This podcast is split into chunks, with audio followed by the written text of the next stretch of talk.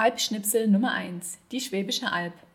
Die Schwäbische Alb ist ein Mittelgebirge im Süden von Baden-Württemberg, grob gesagt zwischen Stuttgart und dem Bodensee und Donauwörth und Tuttlingen. Kleine Teile ragen auch in die Schweiz und nach Bayern hinein. Man spricht von einer Fläche von ca. 6800 Quadratkilometern und der höchste Punkt ist der Lemberg mit 1015 Metern Höhe. Landschaftlich geprägt ist die Schwäbische Alb von Städten und Dörfern, Wacholderheiden, Wäldern, Streuobstwiesen, schroffen Hangkanten und Hochplateaus. Entstanden ist die Schwäbische Alb vor ca. 200 Millionen Jahren, als ganz Mitteleuropa durch ein tropisches Meer überflutet war und es hier Korallenriffe, Strände und Palmen gab. Man spricht vom Jurameer. Das Wasser zog sich über die Jahrmillionen zurück und zurückblieben Ablagerungen aus Ton, Kalk und Mergel, das sogenannte Juragestein. Da sich schwarzer, brauner und weißer Jura aufeinander stapeln, spricht man auch vom Schichtstufenland.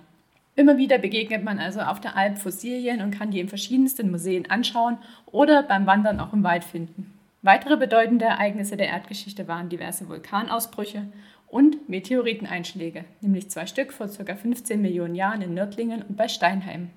Durch die Löchrigkeit des Karstgesteins der Schwäbischen Alb zählt die Region zu den höhlenreichsten Deutschlands. Dort hat man auch einige Kunstwerke gefunden und die verraten, dass vor schon 40.000 Jahren hier Menschen gewohnt haben müssen. Viele von den Höhlen kann man heute besichtigen, doch dazu gibt es ein andermal mehr.